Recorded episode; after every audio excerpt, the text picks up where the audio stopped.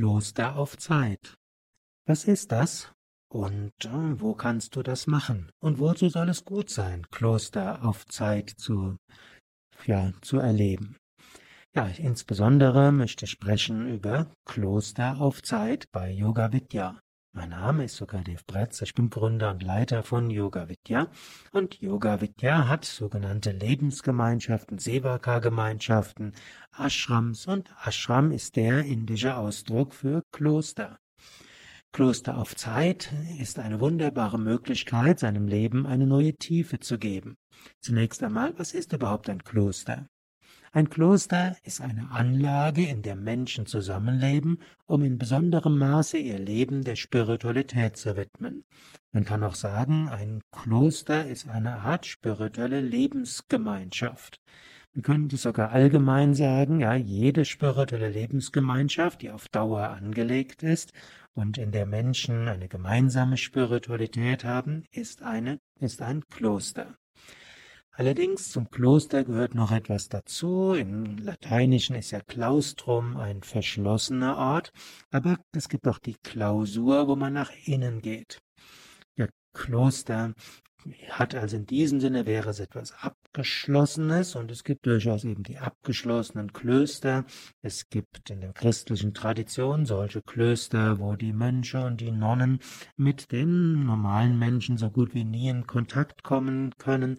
In früheren Zeiten war das so weit, dass äh, sie niemals, also der größte Teil der Klostergemeinschaft niemals mit normalen Menschen gesprochen hat. Es war wirklich abgeschlossen, es gab die Klostermauern und nur ein paar ausgewählte, besonders vertrauensvolle Mönche durften mit anderen sprechen. Gut, aber auch das ist im Christlichen nicht so. Es gibt ja auch die Klöster, die karitative Aufgaben haben. Es gibt Mönche und Nonnen, die in Schulen unterrichten, die in, in Krankenhäusern tätig sind. Und es gibt eben auch kleine Klöster, die einfach nur in einer Etage sind, gerade wenn Christen im Ausland, also in, da wo Christen in der Minderheit sind, so wie in Indien oder in Japan Klöster haben, dann ist das nicht diese typische Klosterarchitektur. Man kann also sagen, ein Kloster ist eine Anlage, in der Menschen zusammenleben, um in besonderem Maße ihr Leben der Spiritualität zu widmen. Wer Kloster hört, denkt dabei meist an christliche Klöster, insbesondere katholische Klöster. Es gibt auch evangelische, ökumenische und christlich-orthodoxe Klöster. Und auch im Buddhismus und im Hinduismus gibt es Klostergemeinschaften. Im indischen Kontext wird Kloster Ashram genannt. Ein Kloster hat in der christlichen Tradition sogenannte Kulträume, sogenannte Wohnräume und die sogenannten Wirtschaftsräume. In den Kulträumen, dort wird besonders Gott verehrt. Das sind eben zum Beispiel ist die Kapelle, sind Kirchenräume, Gebetsräume. Die Wohnräume ist natürlich dort, wo die Mönche und die Nonnen wohnen. Und die Wirtschaftsräume sind das, wo das ist, was die Mönche und Nonnen zum Leben brauchen. Also zum Beispiel die Küche und die Speisesäle und die Vorratsräume und da Klostergemeinschaften mindestens in früheren Zeiten sich auch selbst ernähren mussten, gehörten zu den Wirtschaftsräumen eben auch all das, was zum Beispiel für Landwirtschaft oder Handwerk und anderes nötig war. Ein Kloster war auch immer eine, ein Wirtschaftsunternehmen, kann man sagen. Das ist zwar seit der Säkularisierung im 19. Jahrhundert weniger geworden, seitdem leben die Klöster mehr von Zuwendungen von der Kirche oder auch über Steuern, aber in früheren Zeiten waren die Wirtschaftsräume besonders wichtig, denn auch die Mönche und die Nonnen mussten sich ja irgendwo ernähren und ernährt haben sie sich eben zum Beispiel über Landwirtschaft, über die Herstellung von Medikamenten, von Kräutern und vielem anderen. Ja, die Bewohner von Klöstern werden genannt Mönche und Nonnen. In der christlichen Tradition sind Mönche und Nonnen solche, die das Gelübde der Enthaltsamkeit, der Armut und des Gehorsams abgelegt haben, aber es gibt dort eben auch Laien, das sind solche, die nicht das Gelübde, diese Gelübde abgelegt haben, und es gibt auch im Christentum manche Klöster, die hauptsächlich aus, wohl hauptsächlich Laien sind. Und natürlich gibt es dann auch noch diejenigen, die noch nicht die Gelübde abgelegt haben, die sogenannten Novizen. Man kann in einem Kloster eben langfristig sein. Gerade in den christlichen Klöstern ist es charakteristisch, dass es dort äh, langfristige Gelübde gibt, dass man gelobt für den Rest seines Lebens im Kloster zu sein. Bei den Benediktinern ist es sogar so, dass man gelobt, in dem konkreten Kloster auf Dauer zu sein. Und die Gelübde der Armut, der Keuschheit und des Gehorsams gelten natürlich auch. Und es gibt auch kurzfristige Klosteraufenthalte, man kann auch sagen Kloster auf Zeit. Im Mittelalter waren viele Klöster auch Erziehungsanstalten, wo die Kinder insbesondere von Adligen einige Jahre verbracht haben. Sie waren also Kloster auf Zeit. Oder auch äh, im Mittelalter war es üblich, dass wenn wenn Menschen aus den höheren Gesellschaftsschichten eine Weile für sich kommen wollten, wenn sie sich irgendwo ausgelaugt gefühlt haben, dann sind sie eine Weile ins Kloster gegangen, haben so Kloster auf Zeit genossen. Im buddhistischen Kontext gibt es auch Klöster und dort sind viele Sachen, die ähnlich sind wie die christlichen Klöster. Manche denken sogar, dass die christlichen Klostergemeinschaften sich an den buddhistischen Klostergemeinschaften orientiert haben, denn buddhistische Klöster gibt es schon seit mindestens dem dritten oder zweiten Jahrhundert vor Christus. Buddha, der im sechsten Jahrhundert vor Christus gelebt hat, hat zwar auch schon Mönche und Nonnen eingeweiht, aber viele nehmen an, das waren dann eher Wandermönche. Manche sagen aber schon, weil Buddha hat ja Tausende von Mönchen und Nonnen eingeweiht, dass schon so zur Zeit von Buddha echte Klöstergemeinschaften entstanden sind.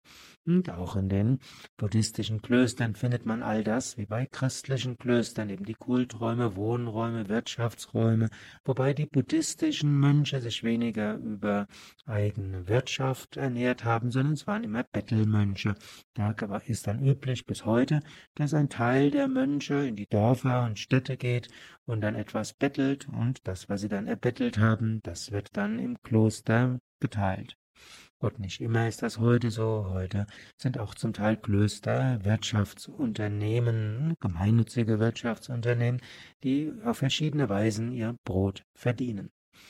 Gut, und in den buddhistischen Klöstern, auch dort gibt es Mönchsklöster, es gibt Nonnenklöster, wobei im buddhistischen Kontext die Nonnenklöster sehr viel seltener sind als im Christentum, wo schon seit dem Mittelalter eben hm, viele äh, Klosterorden es gegeben hat, wo Nonnen gelebt haben.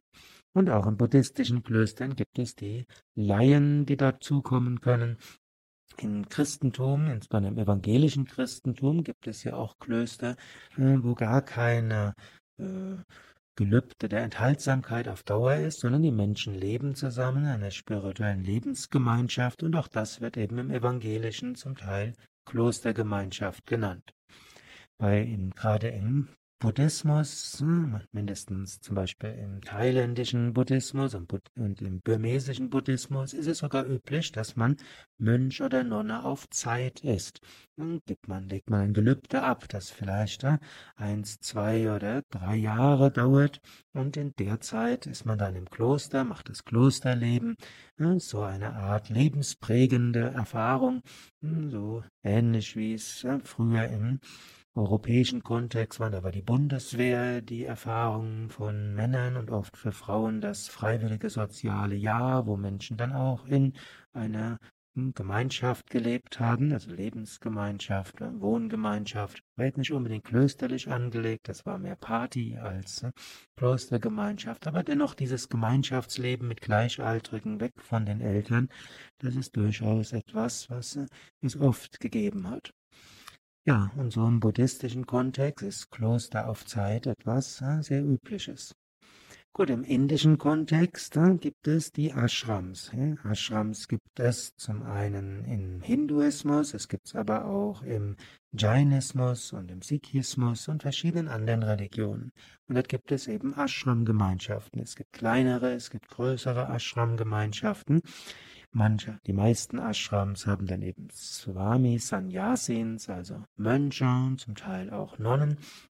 Aber es gibt auch solche Ashrams, wo es keine äh, gibt, die das Gelübde der Entsagung abgelegt haben und trotzdem Ashram sind. Im alten Indien, zum Beispiel in vedischer Zeit, gibt es die sogenannten Rishis. Die Rishis haben in Ashrams gelebt. Sie hatten Sie waren verheiratet, sie hatten Kinder, und in diesen Ashrams gab es eben auch Schüler, die eine Weile mit den Gurus gelebt haben. Es gab kleinere, da war eben der Guru mit ein paar seiner Schüler, und es gab andere, die sind größer. Und heute in Indien gibt es eben auch kleinere Ashram-Gemeinschaften, die hm, Kloster sind mit Menschen, die enthaltsam leben. Und es gibt hm, größere Gemeinschaften, kleinere. Es gibt solche, wo Laien sind, wie man es im Christentum nennen würde. Und in den meisten indischen Ashrams gibt es eben auch ein Kloster auf Zeit. Bei Yoga Vidya gibt es Ashrams. Es gibt insbesondere die vier großen Ashrams in Bad Meinberg, Westerwald, Allgäu und Nordsee. Und auch dort kann man Kloster auf Zeit erleben. Ich kann sagen, man kann auch Yoga-Seminare dort machen, das auch wie Kloster auf Zeit. Man kann Yoga-Ferien machen. Aber im engeren Sinne, um das spirituelle Gemeinschaftsleben richtig zu erleben, gibt es das Mithilfeprogramm, auch Karma-Yoga-Programm, wo man eine Woche oder auch länger Teil der spirituellen Gemeinschaft werden kann. Oder es gibt auch Kloster auf Zeit etwas länger. Es gibt die Möglichkeit, Sevaka zu werden. Das heißt Vollmitglied der spirituellen Gemeinschaft, was man ab einem Jahr machen kann. Und so ist man ein Jahr ganz in der Gemeinschaft drin. Kloster auf Zeit ist so eine wunderbare Möglichkeit, seinem Leben eine neue Tiefe zu geben, wirklich Yoga tief zu praktizieren und dabei auch zu lernen, nicht nur hm, sich zu entspannen, also es ist nicht nur Urlaub, sondern man hilft auch mit. Es gibt Yoga-Stunden, es gibt Meditationen morgens und abends, es gibt verschiedene Räume für spirituelle Praxis. Ich könnte sagen, das ist wie der kultische Aspekt, der, der Aspekt der spirituellen Praxis. Und dann hat jeder auch ein Zimmer. Und wer Mithelfer ist, ist in Mehrbettzimmern. Und wer Sevakais oder etwas längere Karma-Yoga macht, der hat dann sein eigenes kleines Zimmer und je nach Ashram entweder mit Bad und WC oder einfach nur mit ne, einem Waschbecken. In jedem Fall einfache Unterkunft, denn einfach leben, erhaben, denken, das gehört immer zu einem Kloster dazu, zu einem Ashram-Leben dazu. Ja, und dann gehört dazu, dass man auch jeden Tag mithilft bei den verschiedenen Arbeiten im Haus, aber eben mit einer spirituellen Ausrichtung.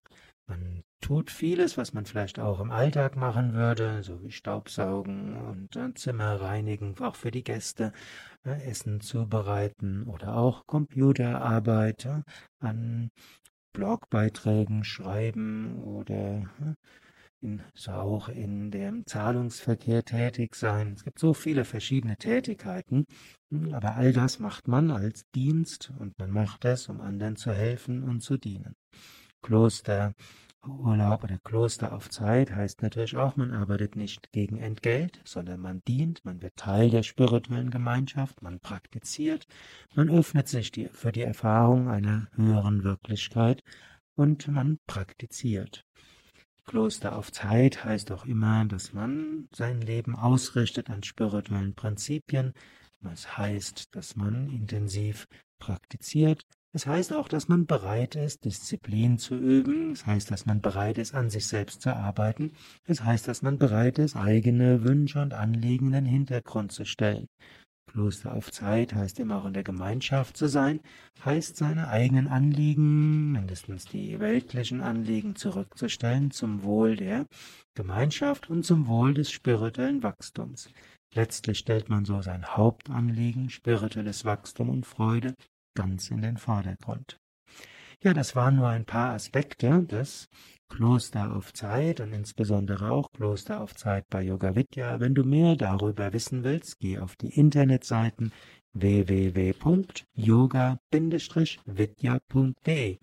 Dort findest du ein Suchfeld und dort kannst du eingeben Yoga Vidya Lebensgemeinschaft oder Gemeinschaft oder Mithilfeprogramm oder auch Sevaka Programm und so findest du viele Informationen. Oder fordere die Broschüre an über Mithilfeprogramm und äh, Sebaka-Programm Spirituelle Gemeinschaft bei Yoga Vidya durch E-Mail info at yoga-vidya.de oder auch per Telefon, Telefon 05234 870.